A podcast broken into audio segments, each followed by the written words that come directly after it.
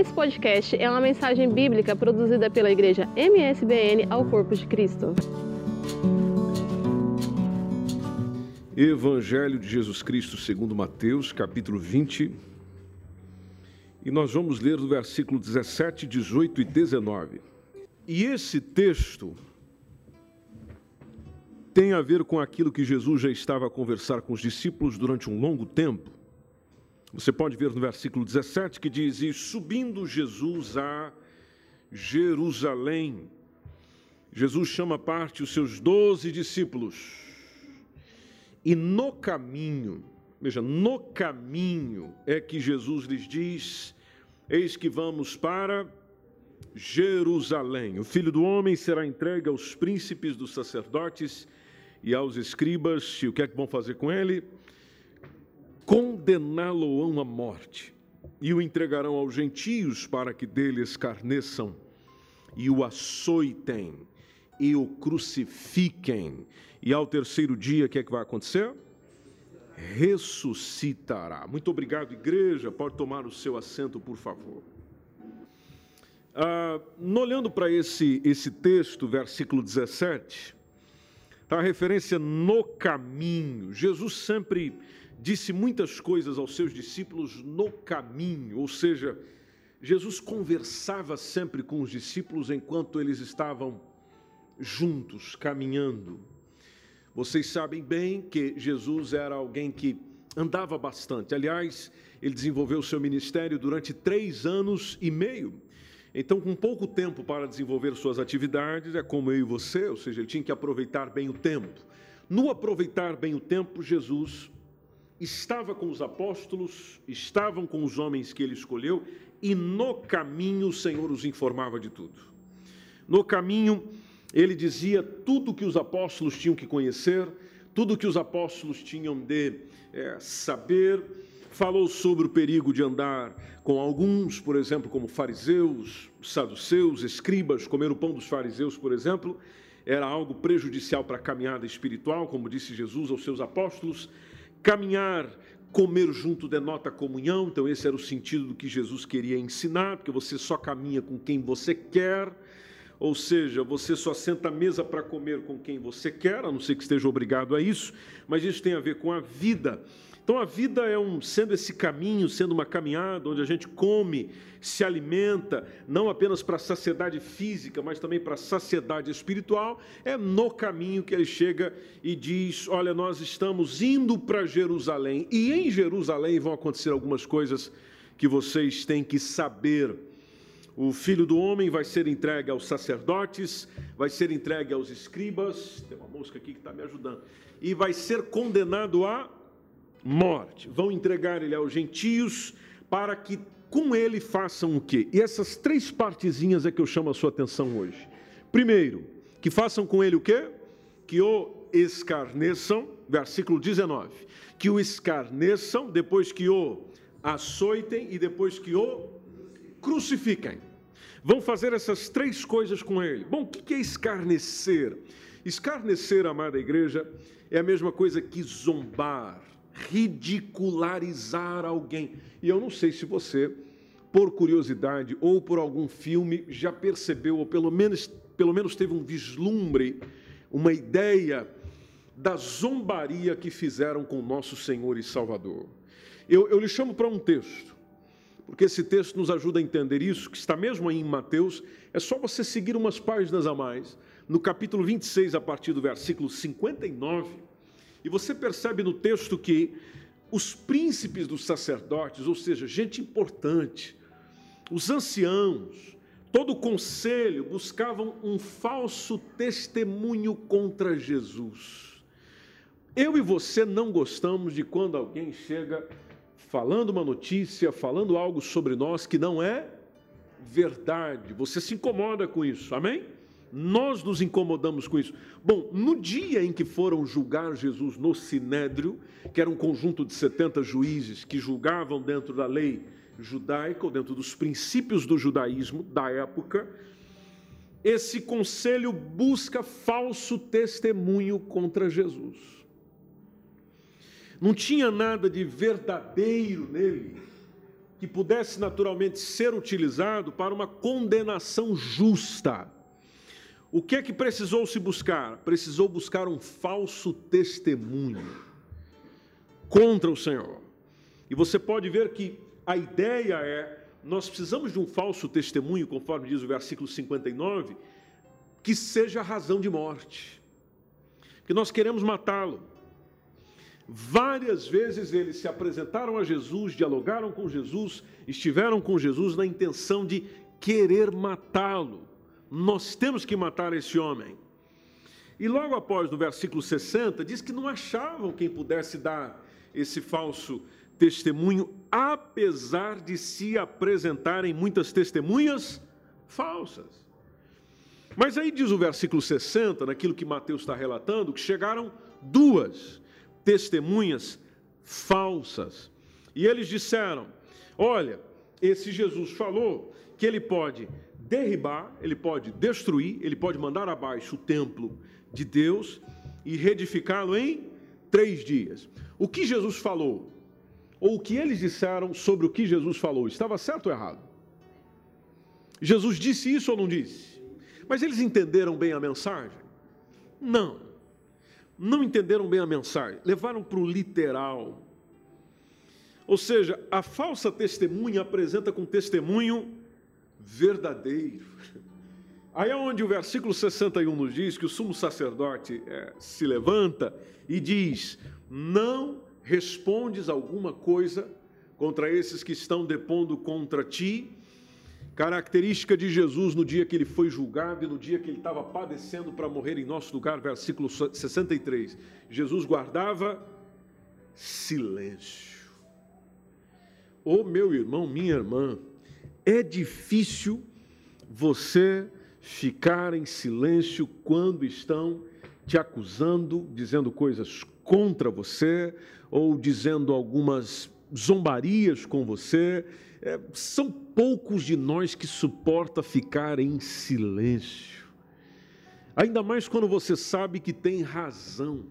Agora, o que Jesus está a fazer? Bom, Jesus está a fazer aquilo que foi profetizado 700 anos antes dele, como uma, um cordeiro mudo, ele está sendo levado aonde? Ao matadouro. Jesus guardou silêncio, mas diz o versículo 64 que ele deu uma resposta. A resposta que ele deu para o sumo sacerdote é: você está dizendo isso. E atenção, eu vou acrescentar.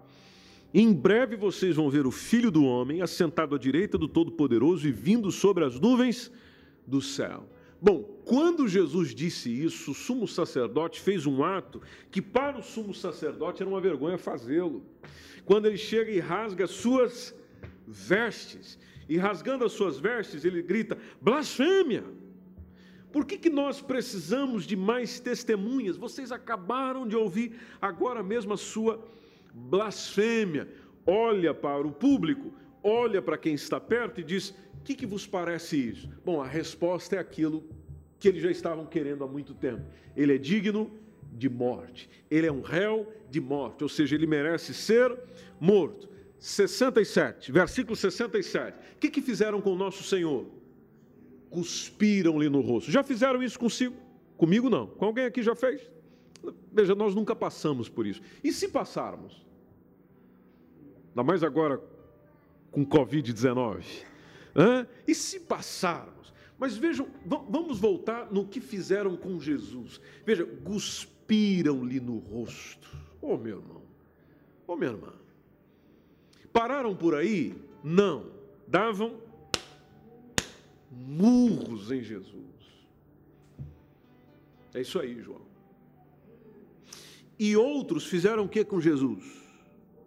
esbofeteava, aquela imagem que a gente sempre lembra, o rosto da pessoa está aqui, você lado direito, lado esquerdo, lado direito, lado esquerdo, lado direito. Então, então caminha aí comigo, cuspindo em você, esmurrando você, esbofeteando você e ainda olhando para você, versículo 68, e dizendo: profetiza agora, o profeta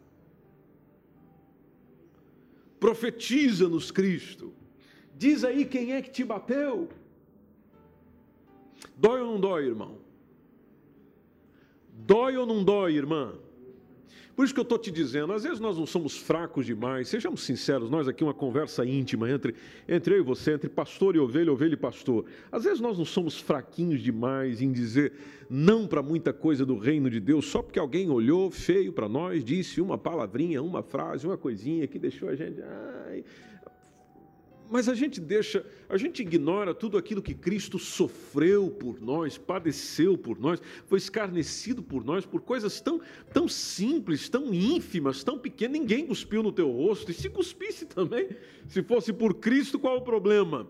Né? Ninguém te esmurrou, ninguém te bateu, mas a gente já fica naquele, naquele chorinho todo. E esquecemos que muita coisa do que nós estamos suportando, tudo que ele passou foi bem pior do que eu estou passando. Se ele aguentou pensando em mim, por que, que eu não posso aguentar pensando nele? Amém, meus irmãos? Por que, que eu não posso aguentar pensando nele? Açoites, voltando lá no texto. Açoites é bater com chicote, vara, e como é que fizeram com Jesus? Bom, basta você só pular no capítulo 27. Nós estamos aí caminhando dentro de Mateus mesmo. Mateus capítulo 27. Observe comigo no versículo 26. Diz que eles soltaram Barrabás, preferiram um assassino do que o Senhor e mandaram fazer o que com Jesus? Açoitar a Jesus. Vamos bater nele com vara. Então nós temos, vamos pela sequência, temos cuspe no rosto, o que mais? Murros, depois bofetadas, e para acrescentar nós temos açoites, varadas, chicote. Dói ou não dói? Dói. Isaías capítulo 53, versículo 5, quando Deus deu o privilégio a Isaías de ter a visão de tudo o que aconteceria, mas Isaías nos diz o porquê de tudo isso, porque a gente tem que entender o porquê também. Por que tudo isso? Bom, Isaías 53:5 nos diz, igreja, que ele foi transpassado por causa das nossas próprias culpas e transgressões.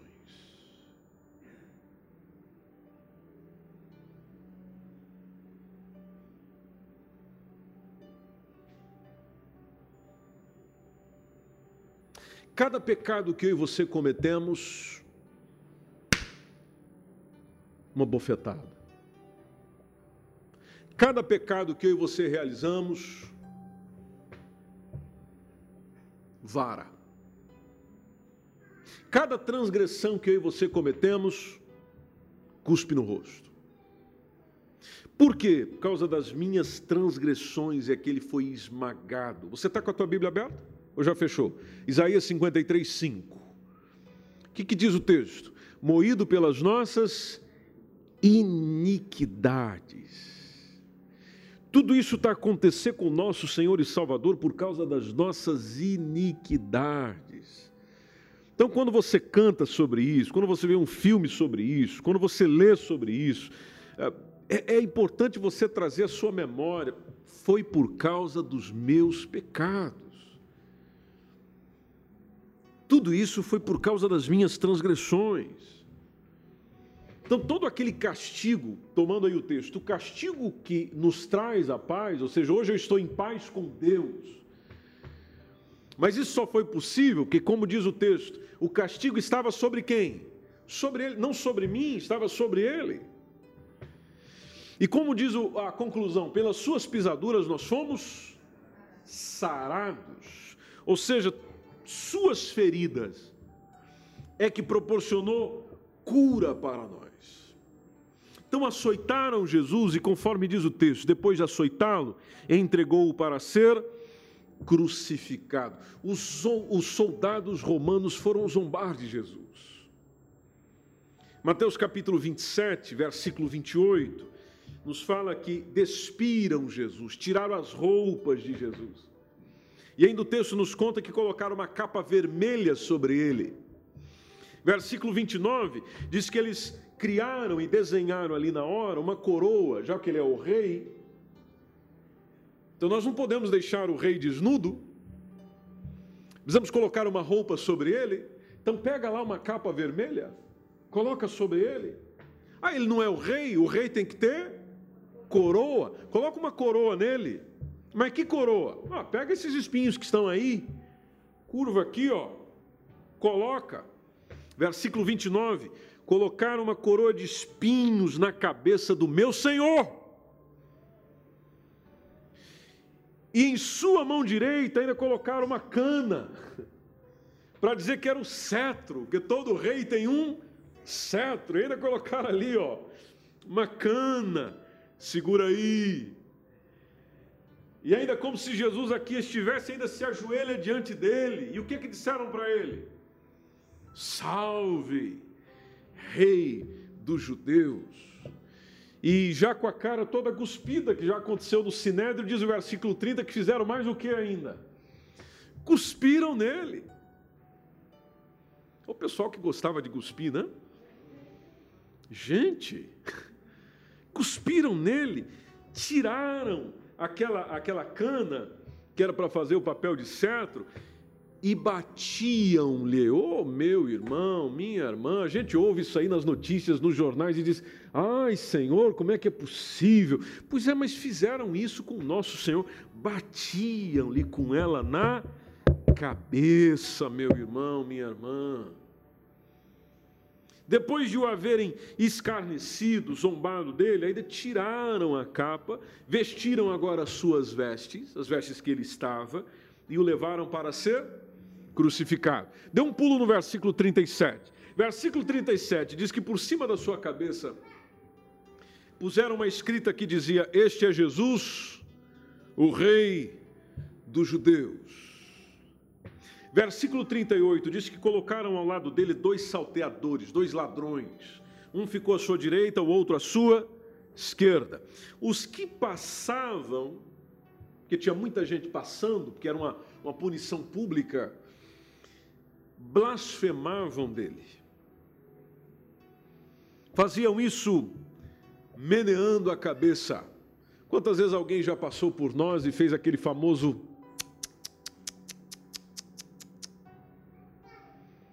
seja de alguma forma condenando a nossa ação, meneando a cabeça e dizendo: Olha o que diziam para o nosso Senhor. Você não destrói o templo e o reconstrói em três dias. Então salva-te. Aquela expressão do médico cura-te a ti mesmo. Libertou os outros e não tem condição de se libertar?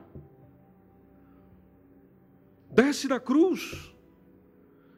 O que, que estás a fazer aí em cima?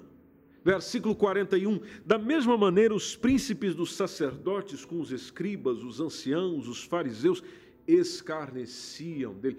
Todo mundo zombou de Jesus aquele dia, com algumas exceções mas todos zombaram do Senhor aquele dia. Você aguentava um ambiente assim? Seja sincero, caminha aí no teu coração. Você aguentava um ambiente assim? Você suportaria um ambiente assim?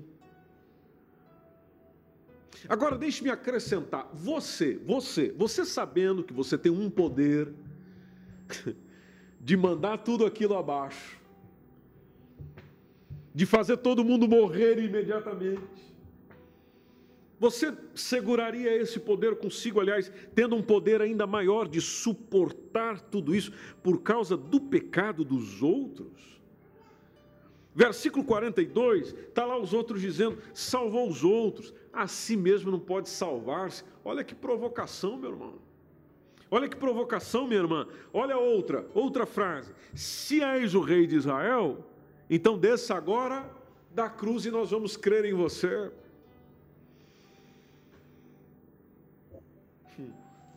Parou por aí? Não. Versículo 43. Confiou em Deus, Ele que o livre agora. Quantas vezes eu já ouvi isso em Portugal?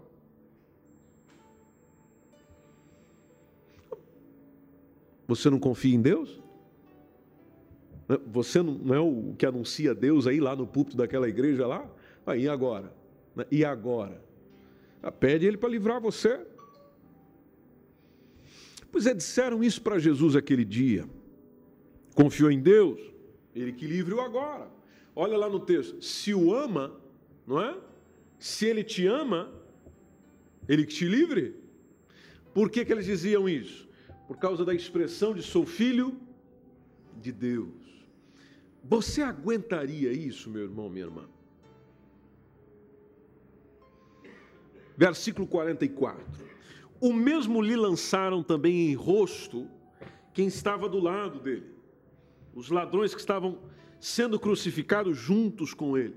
E diz até o versículo 44 que os salteadores que com ele estavam crucificados diziam o mesmo, zombando do nosso Senhor.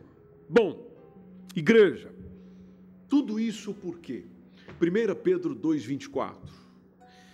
Ele leva, pessoalmente sobre si todos os nossos pecados. Essa parte que eu gostaria que você não esquecesse hoje, porque isso faz toda a diferença na nossa caminhada espiritual. Não esqueça o que Jesus fez por você, por nós, por causa dos nossos pecados, meus irmãos. Nós não podemos esquecer o preço, o custo dos nossos pecados na cruz do Calvário. Não esqueça isso. Não esqueça isso. E por que, que eu estou lhe incentivando a você nunca esquecer? Gente boa, porque o que faz você continuar caminhando com Jesus, o que te ajuda a continuar firmado com os pés em Jesus, o que ajuda você a continuar fazendo o que Jesus queria que você fizesse é lembrando do que ele fez. Não tem outro jeito, as pessoas não vão motivar você, as pessoas não vão aplaudir você, as pessoas não vão valorizar você, as pessoas vão te desprezar, as pessoas vão te ignorar, as pessoas te procuram quando você é importante para elas. Quando elas te querem para alguma coisa, e no contexto da fé, da religião, da igreja, é exatamente assim, e já te digo, não vai mudar.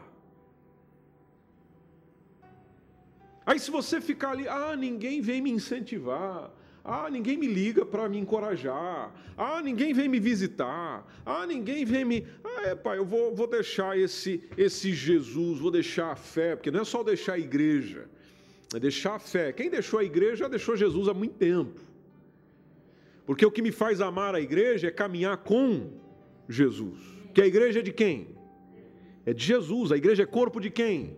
De Jesus. Se eu não tolero a igreja, eu não estou com Jesus.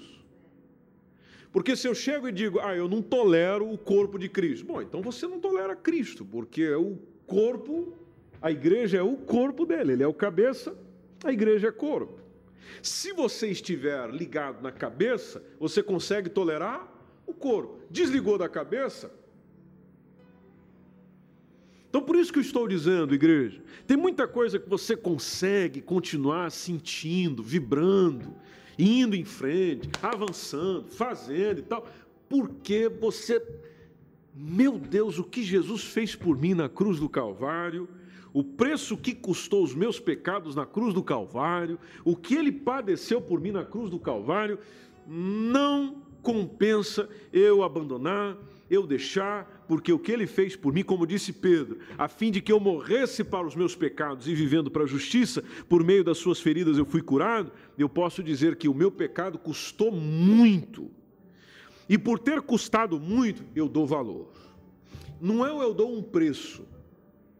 Porque eu acho que calcular uma coisa com preço de sangue, aliás, até uma, uma expressão idiomática comum, que nós dizemos, ah, eu dei o meu sangue nisso, não é? Já, já, já falaram isso? Olha, eu, eu, eu dei o meu sangue para isso aqui. Bom, a gente fala isso, é claro, de uma maneira figurada, ou seja, você se esforçou para aquilo, você investiu tudo que tinha para aquilo, que você tanto até foi o sangue. Agora, Jesus não fala isso de uma maneira figurada. Jesus consegue dizer isso de uma maneira real, porque ele derramou todo todo, todo, todo, todo o seu sangue por causa do meu pecado. Por causa do meu pecado. Não estou nem falando do nosso, estou focando no meu. Por causa dos meus pecados. água saiu do corpo dele, que já não tinha mais sangue para sair. Por causa dos meus pecados. Então não, faz sentido a gente ali, tá na caminhada espiritual e na caminhada com Jesus, ficar nesse vitimismo que é uma afronta a Jesus um negócio desse. Ai, ai eu e tal. Eu sei, meu irmão, todos nós temos aflições, todos nós temos problemas, todos nós temos dores, todos nós temos as nossas lutas e as nossas dificuldades. Mas lá vem Jesus para mim e para você, o que suportou tudo isso, passou por coisa bem pior do que a gente passa, não estou menosprezando teu sofrimento. Só estou dizendo que ele passou por bem mais do que a gente passa, e ele chega e diz: tende bom ânimo. Amém, meus irmãos?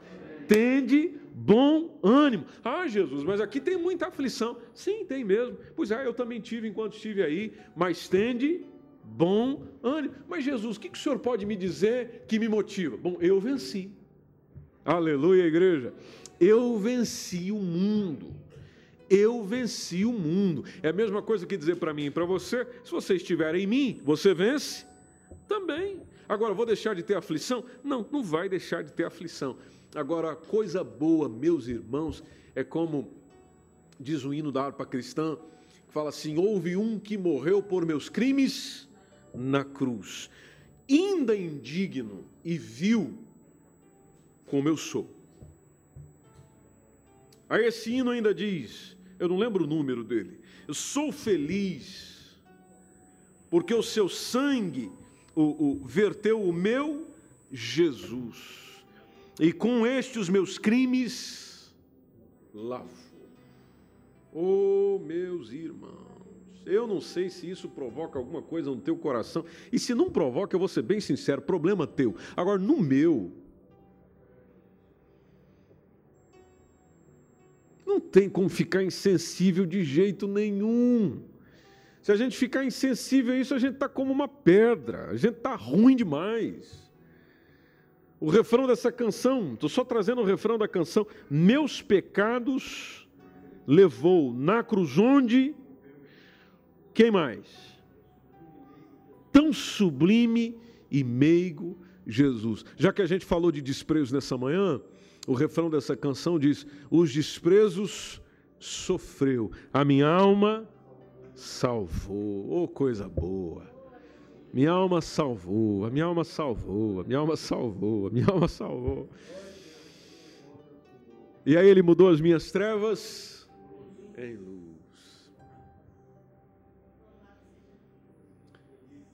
Por isso, amada igreja, com todo amor, carinho no coração, compartilho com vocês nessa manhã. Gente, não esqueçamos, jamais, jamais, em tempo nenhum, em, em dia nenhum da semana, dizer: Poxa vida, o meu Senhor, o meu Senhor, o meu Salvador, se esforçou para que hoje eu tivesse salvação. Como diz a canção, os meus crimes lavou. Então hoje eu posso dizer que sou uma pessoa perdoada, salva, remida por causa daquilo que ele fez.